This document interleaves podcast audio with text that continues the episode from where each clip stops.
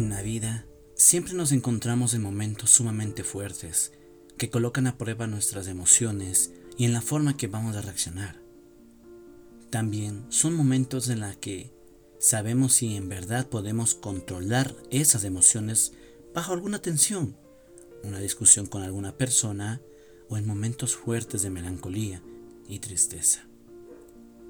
Hola, espero que te encuentres bien y que todo lo que estés haciendo sea lo mejor para tu vida. Es verdad, si no, si no podemos controlar nuestras emociones, permitimos que ellas nos controlen a nosotros y digamos o hagamos cosas que más adelante nos vamos a arrepentir. La empatía. Por lo general es la emoción y valor que muchos comentan que la poseen, pero en realidad son muy pocas las personas que realmente lo sienten, pero no se dan cuenta sobre eso. Pero, ¿por qué es la más difícil de comprender qué es ser empático o sentir el sentimiento de la empatía? Mira, bajo presión, alegría o ira, nuestro corazón y cerebro empieza a incrementar su ritmo.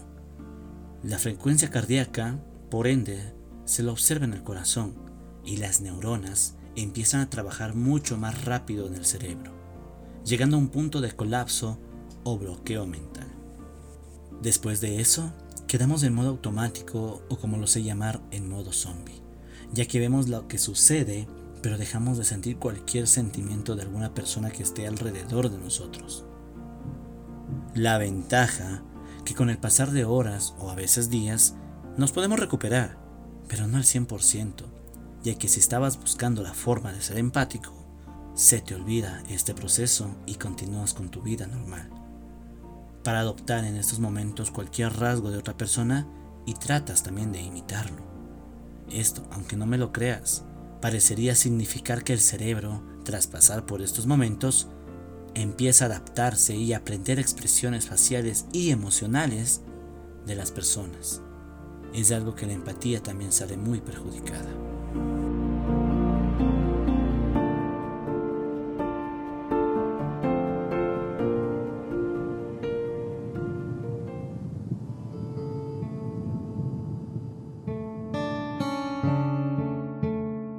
Hagamos un ejemplo y deseo que participes en este. Pero eso sí, la única condición es que cierres los ojos. ¿Recuerdas alguna pareja que tuviste antes? O si no fue así, ¿recuerdas a un buen amigo que o amiga que tuviste esa conexión fuerte de conocerse de pies a cabeza? Perfecto. Amiga, amigo, novia o novio. Todos sentimos esa sintonía y estamos coordinados al mismo tiempo. Una vez hecho esto, ¿recuerdas en algún momento si tú te pusiste enojada con esa persona o si en algún momento del tiempo de la amistad o noviazgo tuvieron una o varias discusiones sumamente fuertes? Ok, hasta este momento estamos bien, por ahora. Quiero que recuerdes lo que sentías en esos momentos, no lo que pensabas, sino lo que sentías. Puede ser angustia, ira, coraje, tristeza o entre otras más. Ahora, tu cuerpo. Coméntame, ¿cómo reaccionaba? ¿Te sudaban las manos o sentías sudoración en todo el cuerpo? ¿Sentías que tus brazos querían reaccionar de otra forma? Pero sobre todo, ¿sentías que los mismos gestos que emitía esa persona las copiabas? A pesar de todo, esto lo sé llamar como el espejo emocional. ¿Qué quiero decir con esto? Un estudio realizado en Inglaterra a varias parejas que tenían problemas ingresaron en este proyecto y este determinó la forma y sentido en que tenían en esos momentos a base de una discusión. Obviamente todo fue grabado, pero al salir ninguno de los dos recuerda qué pensaba en esos momentos.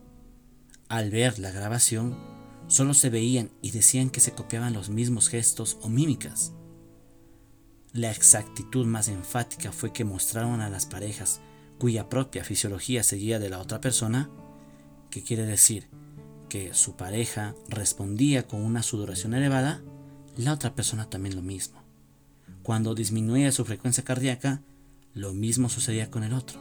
En resumen, su cuerpo imitaba las sutiles e instantáneas reacciones físicas de su pareja.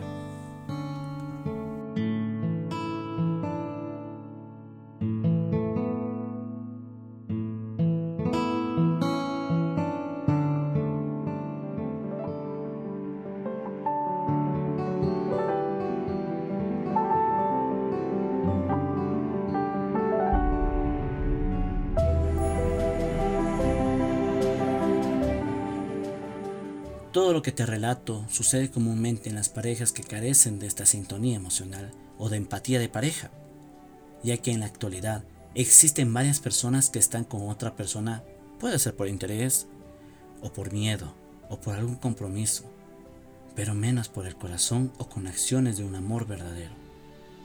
Cuando existe el sentimiento del amor en la pareja y la mantienen así porque escogieron querer a esa persona que tienen a su lado, problemas, o discusiones, no niego, puede ser que lo tengan, pero van a saber cómo comprender a la otra persona y entender por lo que está atravesando. Es por eso que actualmente existen demasiados divorcios, familias disfuncionales o problemas familiares internos. La empatía en todo lado exige suficiente calma y sensibilidad para que las señales sean sutiles ante los sentimientos de la otra persona y puedan ser recibidas e imitadas por el propio cerebro emocional. Y de esta forma se puede admitir una frase que siempre digo a varios amigos y que me han pedido algún consejo. Por más dura que esté una situación, para todo existe una solución. Es ahí donde la fe y el amor trabajan para entender todo. Esto es No lo pienses podcast. Hasta una próxima.